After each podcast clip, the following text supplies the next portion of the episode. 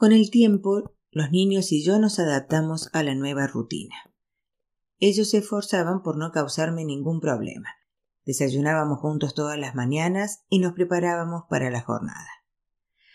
Aunque su escuela no estaba muy lejos, los llevaba en el Citroën que constituía una verdadera salvación. Volvían a pie a casa para comer. Por el camino compraban pan, calentaban la comida que yo les había dejado preparada y después de comer le llevaban un plato a Bibi, que no andaba bien desde su ingreso hospitalario, pero quería vivir en su propia casa, lo que significaba que teníamos que cuidarla. Todos los días después del trabajo hacía la compra y pasaba a ver a la anciana. Recogía sus platos, ordenaba su habitación y charlaba un rato con ella antes de subir a mi apartamento. Y entonces me dedicaba a las tareas domésticas, a la colada, a la limpieza, a cocinar para el día siguiente, a darles la cena a los niños, a ayudarlos con los deberes y mil cosas más que me tenían ocupada hasta casi la medianoche. Entonces me desplomaba por fin como un cadáver y me quedaba dormida. Con ese ritmo de vida no podría terminar mis estudios. Ya había perdido un año y todo parecía indicar que perdería muchos más. Aquel año se produjo otro acontecimiento que nos tuvo un tiempo preocupados. Tras muchas discusiones y peleas familiares, Fatih se casó. Mahmoud, que creía haber aprendido la lección con mi boda, estaba decidido a casar a mi hermana con un devoto comerciante del bazar como él. Fatih, que era dócil y se dejaba intimidar fácilmente, no como yo, no se atrevió a ponerle objeciones al pretendiente que le había buscado nuestro hermano mayor, a pesar de que lo detestaba. Por lo visto, los castigos que yo había sufrido habían hecho tanta mella en ella que había perdido para siempre la autoestima y la capacidad para expresar sus opiniones. En consecuencia, la responsabilidad de defender sus derechos recayó sobre mí, lo que vino a corroborar mi título de gallo de pelea de la familia. Esa vez, sin embargo, fui más astuta. En vez de discutir con Mahmoud o mi madre, hablé con mi padre en privado. Les puse el punto de vista de Fati y le pedí que no condenara a otra hija suya a la desgracia consintiendo un matrimonio concertado. Más tarde se descubrió mi influencia en la decisión paterna, de modo que Mahmoud me odió más que nunca, pues la boda no se celebró. Fati se casó con otro pretendiente propuesto por el tío Abbas y al que mi hermana tenía cierto cariño. Sadek Jan el marido de Fati, era un joven bondadoso, guapo e instruido, procedente de una familia culta de clase media que trabajaba como contable en un organismo del gobierno. Pese a no ser rico y pese a que Mahmoud se burlaba de él describiéndolo como un asalariado, mi hermana era feliz y a los niños y a mí nos resultaba simpático. Sadeh Jan, consciente de que mis hijos necesitaban un padre, estableció una relación amistosa con ellos les buscaba entretenimientos y los llevaba de excursión. Casi nos habíamos adaptado a la nueva rutina. Me gustaba mi trabajo y había hecho buenas amigas con quienes llenaba las horas de las comidas y los momentos de ocio con chistes, risas y cotilleos. Nuestras conversaciones versaban a menudo sobre el señor Shirsadi, uno de los jefes de departamento que no me tenía simpatía y encontraba fallos en cuanto yo hacía. Todas decían que era un hombre sensible y un poeta excelente, pero yo solo veía hostilidad y mal genio en su persona. Así que procuraba no cruzarme con él ni darle motivos para criticarme. Aun así, él siempre soltaba chistes y comentarios maliciosos, insinuando que me había contratado porque tenía enchufe y que no disponía de la titulación necesaria para ese trabajo. Mis amigas me decían que no me preocupara, que él era así, pero a mí me daba la impresión de que conmigo se mostraba más maleducado que con nadie. Sabía que me llamaba la protegida del señor Sargar, así que acabé sintiendo una profunda antipatía hacia el señor Shirsadi. Parece cualquier cosa menos poeta, le decía a mis amigas, más bien un mafioso. La poesía requiere un alma delicada, no esa arrogancia, agresividad y resentimiento.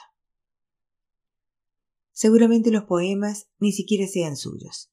Quizás llevó a algún poeta desgraciado a la cárcel y ahora lo amenaza con un cuchillo para que escriba poesías que firma él. Y todas se reían. Creo que esas conversaciones acabaron llegando a sus oídos. Un día, sobre texto de unos pequeños errores tipográficos, rompió un informe de diez páginas en el que yo había invertido muchas horas y esparció los pedazos por encima de mi mesa. ¿Se puede saber qué le pasa? le espeté. No deja de buscar excusas para criticar mi trabajo. ¿Qué le he hecho yo? ¡Ja! Usted no puede hacerme nada, señora, gruñó. Sé de qué pie cojea. ¿Se ha creído que soy como Sargari Motamedi y que puede tomarme el pelo? Conozco muy bien a las mujeres como usted. Iba a contestarle temblando de ira cuando entró el señor Sargar y preguntó ¿Qué pasa aquí? ¿Qué significa esto, señor Shirzadi? ¿Qué qué pasa? Pues que esta mujer no hace bien su trabajo. Me ha entregado un informe lleno de faltas y dos días tarde. Esto es lo que ocurre cuando contratas a una analfabeta solo porque es guapa y tiene buenos contactos. Ahora deberá atenerse usted a las consecuencias. Tenga cuidado con lo que dice, le espetó Sargar. Contrólese. Venga a mi despacho. Quisiera hablar con usted en privado. Y le puso una mano en el hombro y lo condujo a su oficina. Llevándome las manos a la cara me esforcé por no llorar. Mis amigas formaron un corro a mi alrededor y trataron de consolarme. Abasalí, el conserje de nuestra planta, que siempre velaba por mí, me trajo un vaso de agua caliente con azúcar. Luego me concentré en el trabajo. Una hora más tarde el señor Shirzadi volvió a mi despacho, se colocó ante mi mesa y tratando de eludir mi mirada masculló. Lo siento, le ruego que me perdone. Y se marchó rápidamente. Asombrada miré al señor Sargar que estaba en el umbral. ¿Qué ha pasado? le pregunté. Nada. Olvide lo ocurrido. No puede evitarlo. Es buena persona y de buen corazón, pero muy susceptible respecto a ciertas cosas. Respecto a mí, por ejemplo, no exactamente respecto a usted, sino a cualquiera que él crea que ha usurpado los derechos de otro. ¿A quién usurpo yo sus derechos? No le dé importancia. Antes de que la contratáramos, él recomendó que ascendiéramos a uno de sus ayudantes, un recién licenciado. Cuando casi habíamos tomado la decisión, nos la recomendaron a usted para el puesto. Antes de entrevistarla a usted, le prometí a Shirzadi que no me dejaría influir por la propuesta de Motamedi, pero luego la contraté, decisión que él considera injusta y perjudicial. Con lo sensible que es, no puede tolerar lo que denomina una injusticia. Desde entonces se ha convertido en mi adversario y por rebote en el suyo.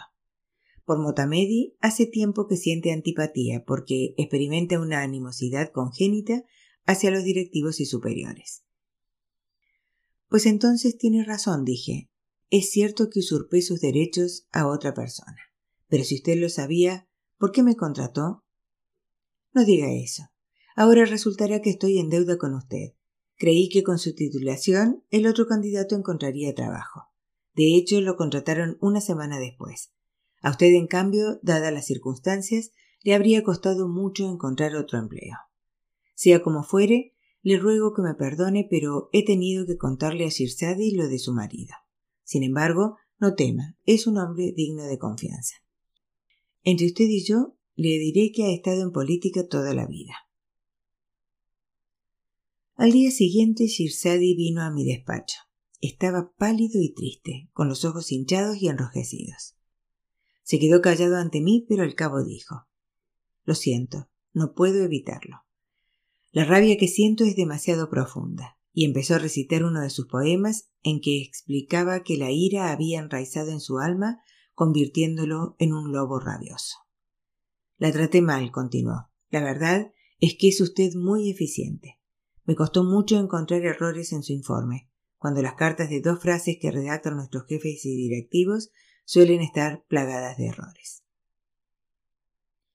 El señor Shirzadi se convirtió en uno de mis mejores amigos y más fieles defensores. A diferencia de Sargar, sentía gran curiosidad por las actividades políticas de Hamid, el grupo al que pertenecía y las circunstancias de su detención. El apasionamiento y la emoción con que me escuchaba me animaron a desahogarme con él, si bien yo no tenía demasiado interés en hablar del tema. Al mismo tiempo su compasión llevaba tal carga de odio e ira contra el régimen que a veces me asustaba. Un día, mientras hablábamos, noté que se congestionaba hasta ponerse casi morado. ¿Está usted bien? pregunté inquieta. No, no lo estoy. Pero no se preocupe, me sucede a menudo. No se imagina usted lo que me pasa por dentro. ¿Qué es? A lo mejor siento lo mismo, pero no sé verbalizarlo. Como solía, se puso a recitar un poema. Esa vez trataba de una ciudad que se lamentaba por las víctimas de una masacre, sediente de venganza hasta el paroxismo. Pero no. Yo, que había sufrido un golpe terrible, jamás había experimentado una rabia y una pena tan intensas. Un día me pidió que le contara lo sucedido la noche que irrumpieron en mi casa, y a grandes rasgos se lo expliqué. De pronto perdió la compostura y se puso a gritar en verso y sin miedo, que la tribu de los agresores había convertido la ciudad en una urbe de perros salvajes y que los leones solo se encontraban en los pastos. Asustada me levanté y me apresuré a cerrar la puerta. Por amor de Dios, van a oírle, supliqué. Ese agente de la SABAC está en esta planta. En aquella época creíamos que la mitad de nuestros compañeros de trabajo eran espías de la SABAC y los tratábamos con temor y cautela. A partir de ese día empezó a leerme sus poemas. Uno solo habría bastado para fusilar a su autor o a quien lo recitara. Yo captaba su esencia y me los aprendía de memoria. Shirzadi era un superviviente de las derrotas políticas de los años 50 que había destrozado su joven y sensible espíritu abocándolo a una vida de amargura.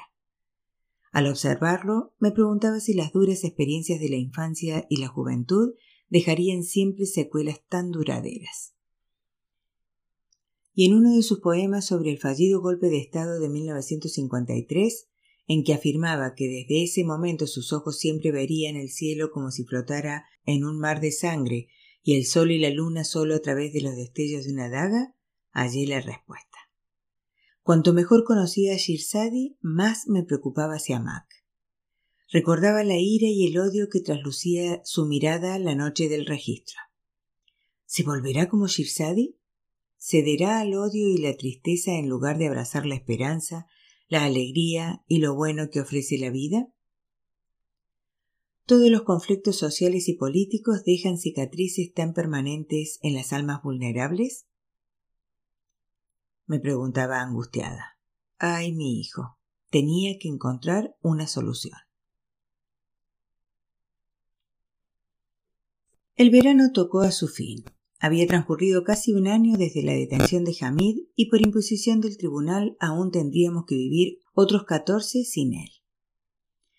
No nos quedaba más remedio que adaptarnos a las circunstancias, de tal modo que la espera se había convertido en el objetivo primordial de nuestras vidas. Se acercaban las fechas de matriculación en la universidad. Debía decidirse a abandonar definitivamente los estudios y llevarme mis viejas aspiraciones a la tumba o aceptar las complicaciones que nos acarrearía el hecho de matricularme.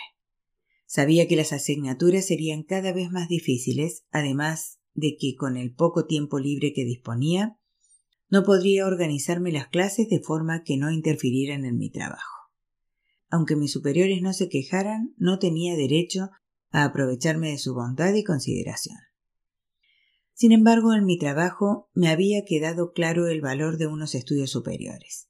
Cada vez que alguien me mangoneaba y se creía con derecho a culparme de sus errores solo porque tenía más estudios, me compadecía de mí misma y se reavivaba mi deseo de volver a la universidad. Además, como iba a tener que mantener sola a mis hijos durante años, estaba planteándome buscar una forma de ganar un sueldo más elevado para cubrir las necesidades futuras de los niños. Y si obtenía un título universitario mi situación cambiaría mucho. Como cabía esperar, en mi familia todos pensaban que debía olvidarme de la universidad, pero me sorprendió que la familia de Hamid opinara lo mismo. Vive sometida a una fuerte presión, me dijo mi suegro con cariño. ¿No crees que compaginar un empleo y la universidad será demasiado para ti?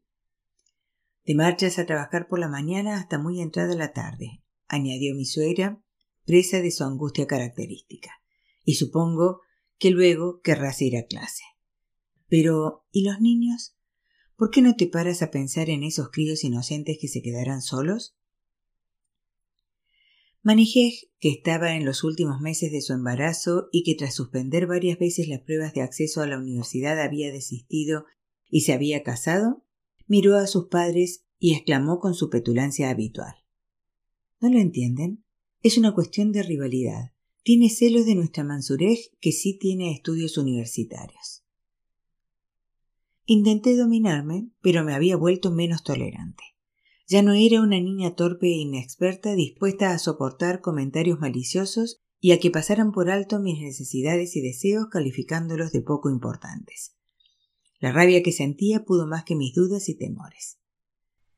Ahora que tengo que ser padre y madre para mis hijos y he de mantenerlos, expuse, debo pensar en cómo ganar un sueldo mejor. Mis ingresos actuales no bastan para cubrir sus necesidades futuras, pues sus gastos aumentan día a día. Pero no se preocupen, por favor. A vuestros nietos no le faltará amor ni atención. Lo tengo todo pensado. La verdad es que no había planeado nada. Esa noche me senté con los niños e intenté explicarles la situación. Me escucharon atentamente mientras les enumeraba las ventajas y los inconvenientes de mi vuelta a la universidad. Cuando les dije que el mayor problema era que volvería a casa aún más tarde, Siamak dejó de prestar atención y se puso a jugar con un coche de juguete que hacía un ruido espantoso. Comprendí que no se resignaba a pasar más tiempo solo. En silencio miré a Masud que escudriñaba mi rostro con una mirada inocente.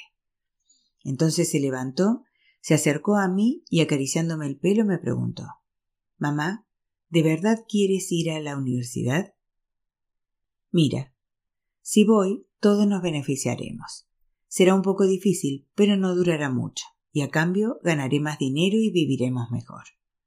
No, lo que quiero decir es si de verdad te gusta la universidad. Pues sí, me esforcé mucho para poder ir. Pues entonces ve. Si te gusta, ve. Nosotros haremos los deberes y cuando se haga de noche bajaremos y nos quedaremos con Vivi para no pasar miedo. A lo mejor entonces vuelve papá y no tenemos que estar solos. ¡Qué niño tan estúpido! gritó Siamak lanzando su coche, como si papá pudiera salir cuando quisiera. Papá no puede venir. Escucha, cariño, tercié con dulzura. Tenemos que ser optimistas y no perder la esperanza. El hecho de que papá siga vivo ya es motivo para estar agradecidos, y tarde o temprano volverá. ¿Qué dices? me soltó Siamak. ¿Pretendes engañar a un niñito? El abuelo me dijo que papá pasará quince años en la cárcel. Pero en quince años pueden ocurrir muchas cosas. De hecho, cada año le rebajan la condena por buena conducta. Sí, claro, entonces serán diez. ¿Qué diferencia hay? Para entonces tendré veinte. ¿Para qué necesitaré un padre? Yo quiero a mi padre ahora. Volvieron a saltarme las dudas. Mis amigas de la oficina pensaban que no debía desaprovechar la oportunidad de terminar mis estudios y sacarme el título. El señor Sargar me animaba asegurando que lo arreglaría para que pudiera ir a clases de día y terminar mi trabajo después de las horas de oficina.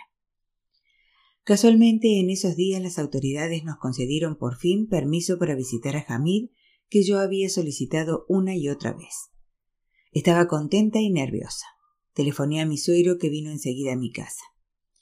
No se lo diré a su madre, y tú no deberías decírselo a los niños, me advirtió. No sabemos en qué condiciones estará. Si tiene un aspecto más o menos normal, la próxima vez los llevaremos. Mi ansiedad fue en aumento y esa noche soñé que me traían a Hamid ensangrentado para que pasara sus postreros momentos entre mis brazos. Al día siguiente salimos temprano. Estaba cansada y nerviosa. No sé si la sala de visitas y las ventanas estaban cubiertas de polvo o si lo veía todo a través de un velo de lágrimas. Al final trajeron a mi marido. Contrariamente a lo que esperábamos, se lo veía limpio, bien peinado y afeitado, aunque muy flaco y demacrado. Hasta su voz sonaba diferente. Por unos momentos ninguno de los tres atinó a decir nada. Mi suegro se recobró antes y le preguntó cómo era la vida en la cárcel. Hamid le lanzó una mirada severa, dando a entender que la pregunta era inapropiada y contestó Bueno, es la cárcel. Ya he superado lo peor. Háblenme de ustedes. ¿Cómo están los niños? ¿Cómo está mi madre? Era evidente que no había recibido mis cartas. Le conté que los niños estaban bien y que habían crecido mucho, que ambos eran de los mejores de su clase, que Siamak había empezado quinto y Masud estaba en primero. Cuando me preguntó por mi trabajo le dije que todos se portaban muy bien conmigo, en parte porque estaban al corriente de su situación. De pronto vi un destello en sus ojos y comprendí que no debería haberlo mencionado. Por último me preguntó por la universidad y le conté mis dudas. ¿Te acuerdas de cuando soñaba con el graduado escolar? me dijo. Hasta una licenciatura es poco para ti. Eres inteligente y trabajadora. Tienes que avanzar. Debes conseguir un doctorado. Será difícil compaginar estudios y trabajo y encima ocuparme de los niños. Me limité a responder, pues no tenía tiempo para explicarle que continuar estudiando supondría una carga tremenda y me robaría mucho tiempo. Lo conseguirás. Ya no eres aquella niña torpe y cohibida de hace diez u once años. Eres una mujer madura capaz de hacer posible lo imposible. Estoy muy orgulloso de ti. ¿Hablas en serio? inquirí con lágrimas en los ojos. ¿Ya no te avergüenzas de una esposa como yo? ¿Cuándo me avergoncé? Has sido una esposa adorable y has madurado mucho con el tiempo, hasta convertirte en la mujer con la que cualquier hombre soñaría. Lo único que lamento es que los niños y yo te hayamos limitado tanto. No digas eso. Mis hijos y tú son lo más preciado de mi vida. Habría dado cualquier cosa por poder abrazarlo, apoyar la cabeza en su hombro y llorar. Me sentía rebosante de energía y capaz de todo lo que me propusiera.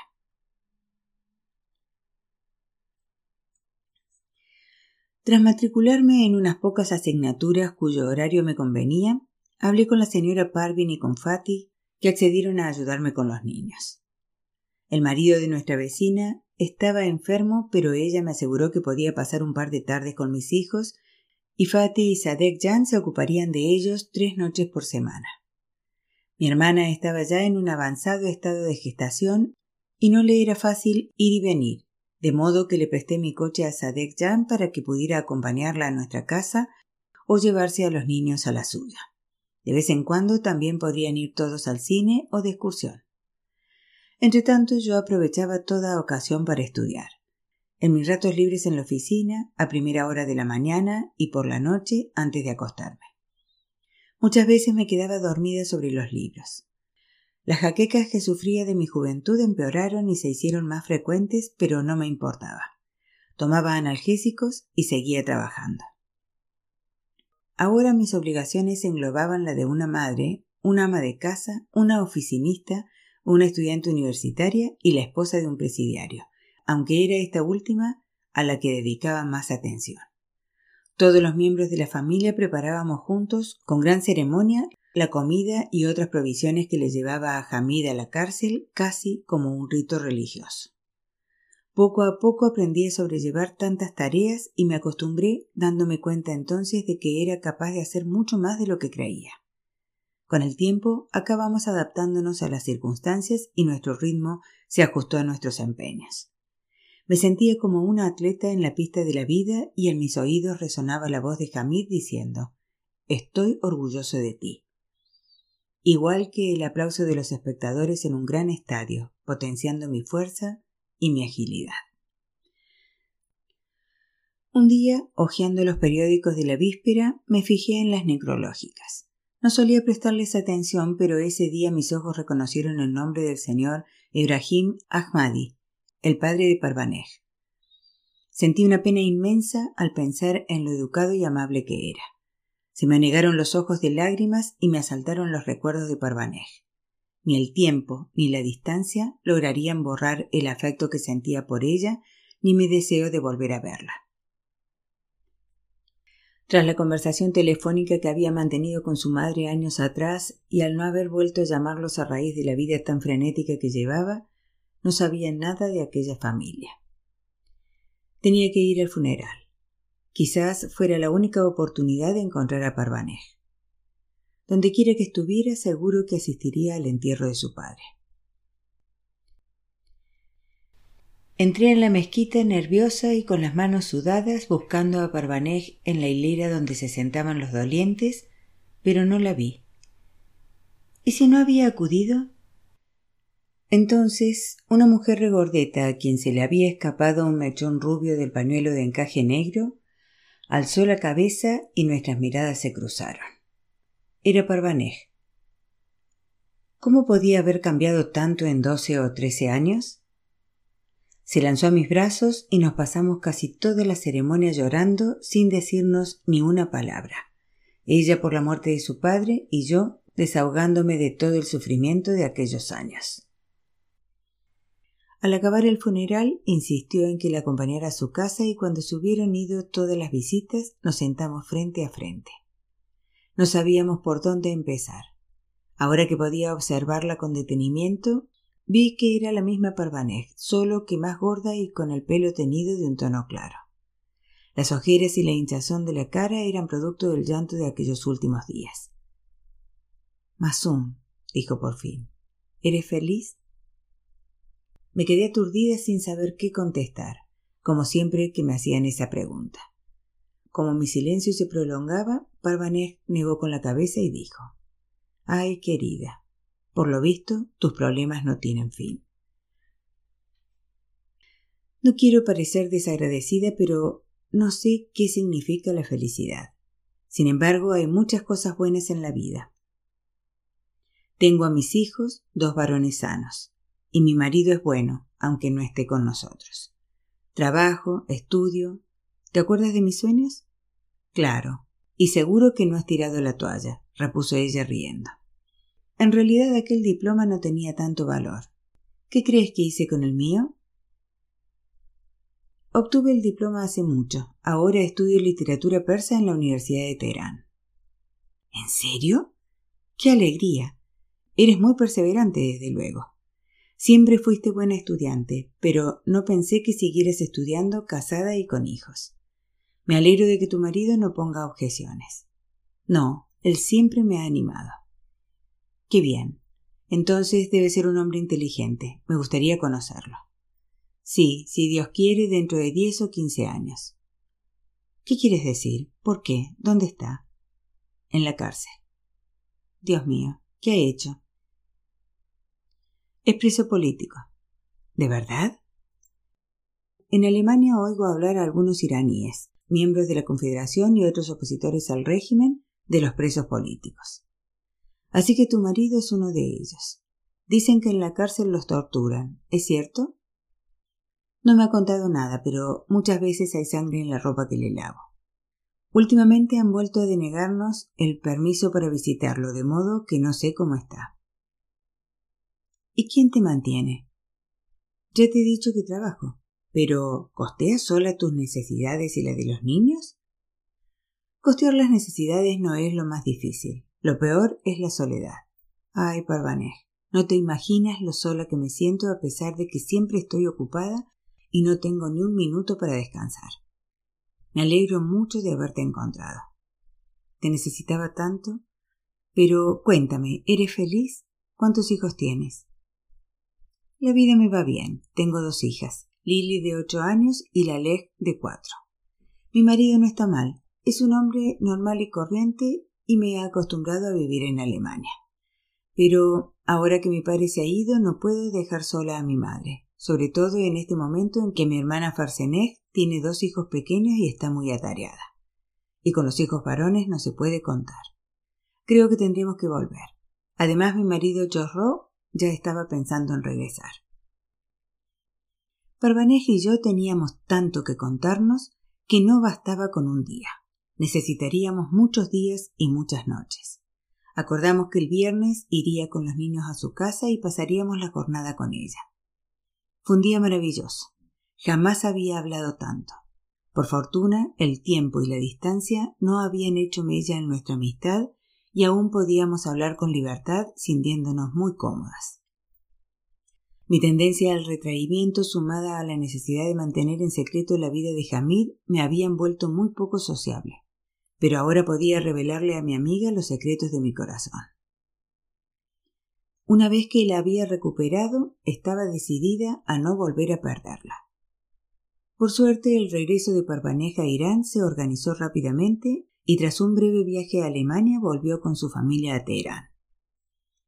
Su marido empezó a trabajar y ella también encontró un empleo de media jornada en un club germano-iraní. Yo ya podía contar con el apoyo de otra persona. Parvanej le había contado la historia de mi vida a su marido y él, conmovido, se sentía de algún modo responsable de mí y de los niños. Nuestros hijos se hicieron amigos, se convirtieron en buenos compañeros de juego. Parvanej no cesaba de organizarles actividades, los llevaba al cine, a la piscina o al parque. La familia de Parvanej dio un nuevo cariz a nuestras vidas, de modo que mis desanimados hijos, cuya existencia se había vuelto aún más triste y desestructurada desde que Fati había dado a luz y no podía dedicarles tanto tiempo, recobraron la alegría y la ilusión. Transcurrió otro año. De nuevo pudimos visitar a Hamid regularmente, de manera que llevaba a los niños a verlo una vez al mes, pero tras la visita se quedaban afectados y tardaban una semana en recuperarse. Masud se mostraba más callado y triste, y Siamak más revoltoso y rebelde. Cada vez que lo visitábamos, mi marido estaba más avejentado. Yo seguía yendo a la universidad en la que cada trimestre cursaba unas pocas asignaturas. Ya era empleada fija en la oficina y pese a no haberme licenciado todavía, realizaba trabajos más difíciles y especializados. El señor Sargar continuaba velando por mí y asignándome tareas que revelaban la confianza que me tenía, mientras que con el señor Shirsadi seguía manteniendo una estrecha amistad.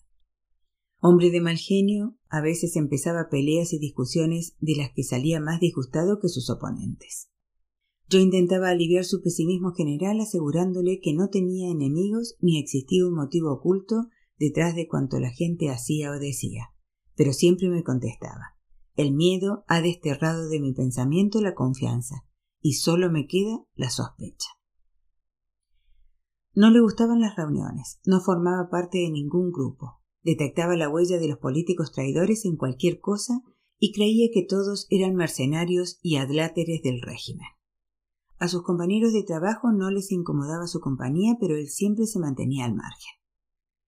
¿No se cansa de estar solo? le pregunté una vez y me contestó recitándome uno de sus poemas en que, declarándose amigo del dolor y enamorado de la tristeza, afirmaba que su desesperanza era eterna como el sol e inmensa como el océano. No sea así, hombre, le dijo un día en broma el señor Sargar. ¿Por qué tomárselo todo tan a pecho? Las cosas no están tan mal como cree.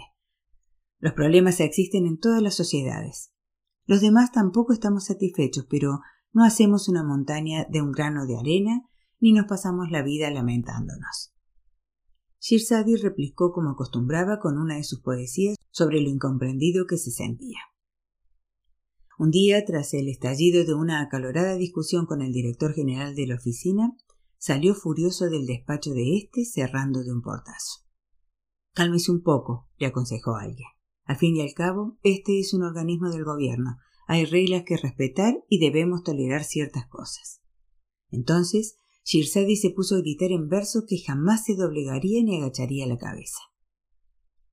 Señor Shirsadi, intervine. Procure tranquilizarse, por favor. No puede marcharse sin más. Tiene que ser capaz de aguantar en un puesto de trabajo. No puedo. ¿Y qué piensa hacer ahora? le pregunté. Me iré. Debo irme de aquí. Y se marchó no solo de la oficina, sino del país. Salude de mi parte al héroe de su marido, me dijo al despedirse de mí el día que vino a recoger sus últimos efectos personales, y me pidió que le recitara a Hamid un poema sobre los hombres a quienes encarcelan por decir la verdad. Tras su partida, se restableció la calma en la oficina. Hasta Sargar, que en teoría no tenía ningún problema con Shirzadi, parecía harto. Sin embargo, nunca olvidé la profunda pena y el tormento que sufría, y ese recuerdo me impelía a hacer todo lo posible para que mis hijos no acabaran tan amargados y descorazonados como él. En casa, tratando de crear un ambiente en que mis hijos no se olvidaran de reír, me inventé un concurso de chistes. Quien contara uno nuevo ganaba un premio. Hacíamos mímica y nos imitábamos en mi deseo de que aprendieran a reírse de sí mismos, de sus problemas y defectos. Intentábamos hablar con diferentes acentos o los animaba a cantar, a subir el volumen del aparato de música o la radio, a escuchar canciones modernas que pudiéramos bailar. Por la noche, a pesar de estar tan cansada que apenas podía moverme, jugaba con ellos y les hacía cosquillas hasta que lloraban de risa o librábamos batallas de almohadas hasta que accedían a acostarse. Era agotador, pero un deber para mí. Tenía que animar aquel entorno sombrío, compensar a mis hijos por las largas horas de ausencia, inyectarles alegría para que jamás vieran el mundo a través de los ojos del señor Shirzadi. Poco después de casarse, Fatih dio a luz una preciosa niña de ojos azules como el cielo a quien puso Firuzeh, turquesa. Mis hijos la adoraban, sobre todo Masud, que siempre estaba dispuesto a jugar con ella. El marido de la señora Parvin falleció y nuestra vecina tuvo por fin paz y libertad, en especial porque había conseguido poner la casa a su nombre antes de que él muriera. Aún así nunca hablaba bien de su esposo y jamás le perdonó lo que le había hecho. Después de enviudar pasaba muchas horas con nosotros. Se quedaba con los niños y yo tenía que trabajar hasta tarde y se ocupaba de las tareas domésticas a fin de que yo dispusiera de más tiempo para descansar y estar con mis hijos. De alguna forma se sentía responsable de mi destino y mi soledad, e intentaba resarcirme. Aconsejado por Mahmoud, Ali pidió la mano de la hija de un reputado comerciante del bazar. Tras el compromiso formal, empezaron a preparar una boda por todo lo alto que se celebraría ese otoño en un restaurante donde servían a hombres y mujeres por separado.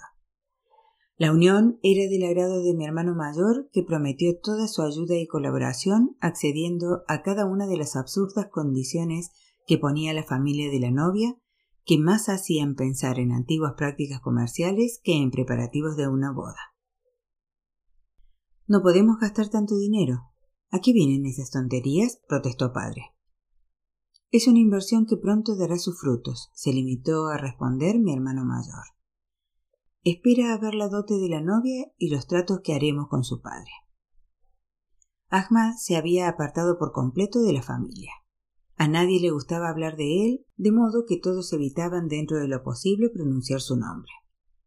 Hacía ya un tiempo que padre lo había echado de casa. Menos mal que no sabe dónde vives, me comentó un día. Si no, aún estaría montándote escenas y pidiéndote dinero. Ahmad se había buscado la perdición y todos lo habían abandonado. La única que seguía viéndolo era la señora Parvin y a veces, en secreto, me hablaba de él. Nunca he conocido a nadie tan decidido a destruir su propia vida, me explicaba. Qué pena. Era un hombre muy atractivo, pero si lo vieras ahora no lo reconocerías. Cualquier día descubrirán su cadáver en algún arroyo. Si sigue con vida es por tu madre. No se lo digas a nadie. Si se entera tu padre se enfadará mucho. Pero la pobre mujer no puede olvidar que es su hijo. Por la mañana, cuando tu padre sale de casa, llega Ahmad y tu madre le da de comer. Le prepara kebabs, le lava la ropa y si puede, le mete algo de dinero en el bolsillo.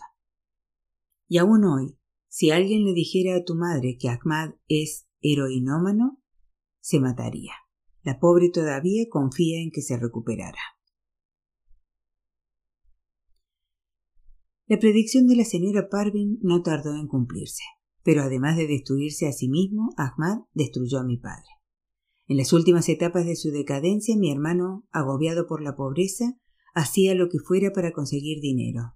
Tanto era así que en un momento de desesperación fue a casa de padre con intención de llevarse una alfombra para venderla. Pero padre lo sorprendió y discutieron. Aquello fue demasiado para el cansado corazón paterno. Se lo llevaron al hospital y estuvo ingresado en la unidad de cuidados intensivos tres días. Luego mejoró y lo llevaron a una habitación. Yo iba con mis hijos al hospital a diario. Siamak que había crecido mucho, se hacía pasar por mayor para conseguir el pase de visitante. Pero Masud solo vio a su abuelo dos veces, pese a nuestros trucos y súplicas. En aquellas visitas, Siamak se sentaba a su lado y se limitaba a darle la mano sin decir nada. Confiábamos en que se recuperaría, pero por desgracia sufrió otro infarto, de modo que volvió a cuidados intensivos, donde veinticuatro horas más tarde entregó la vida al Creador. Y yo Perdí mi único apoyo y refugio. Cuando encerraron a Hamid me sentí sola y aislada, pero tras la muerte de mi padre comprendí que su presencia, pese a la distancia, me había cubierto con un manto de seguridad y que en mis momentos más difíciles el resplandor de su presencia me había alegrado. Ahora que no estaba, los lazos que me ataban a esa casa se debilitaron. Pasé una semana llorando, al cabo de la cual el instinto me llevó a pensar en quienes me rodeaban y a darme cuenta de que mis lágrimas eran insignificantes comparadas con la profunda tristeza y el silencio de Siamak. Mi hijo, que no había derramado ni una sola, estaba a punto de explotar como un globo demasiado inflado. ¡Qué vergüenza! refunfuñaba mi madre sin entenderlo. Con lo que Mostafa Jan llegó a querer a este niño, y él no derramó ni una lágrima cuando lo metieron en la tumba. Ni se inmutó. El estado emocional de mi hijo era mucho peor de lo que parecía. Un día que dejé a Masud con Parvanej, llevé hacia Mac ante la tumba de su abuelo y me arrodillé. Él se quedó de pie a mi lado como una nube oscura y lúgubre, tratando de desviar la mirada y distanciarse del momento y el lugar en que se encontraba. Me puse a hablar de mi padre, de los recuerdos que conservaba de él, de su bondad y del vacío que su muerte había dejado en nuestras vidas. Poco a poco, y sin dejar de hablar, logré que Siamak se sentara a mi lado, hasta que de pronto mi hijo rompió a llorar y dio rienda suelta a su pena reprimida. Estuvo llorando hasta el anochecer. Cuando Masud llegó a casa y vio llorar a su hermano, lo imitó.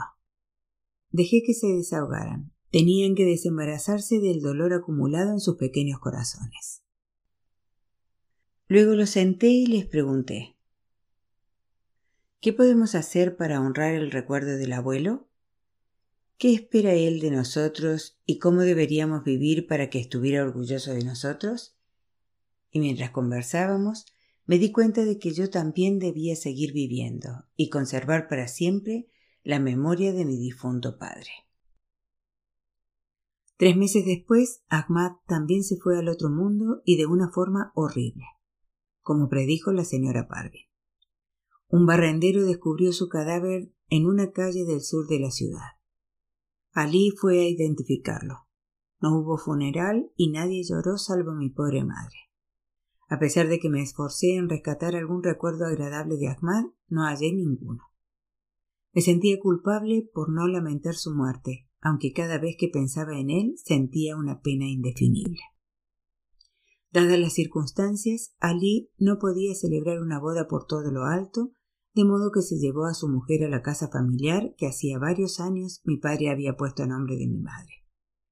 Deprimida y sola, ella se retiró a un segundo plano, cediendo a mi cuñada la gobernanza del hogar. Así pues, la puerta de la casa, que en los momentos difíciles había sido mi único refugio, se me cerró para siempre.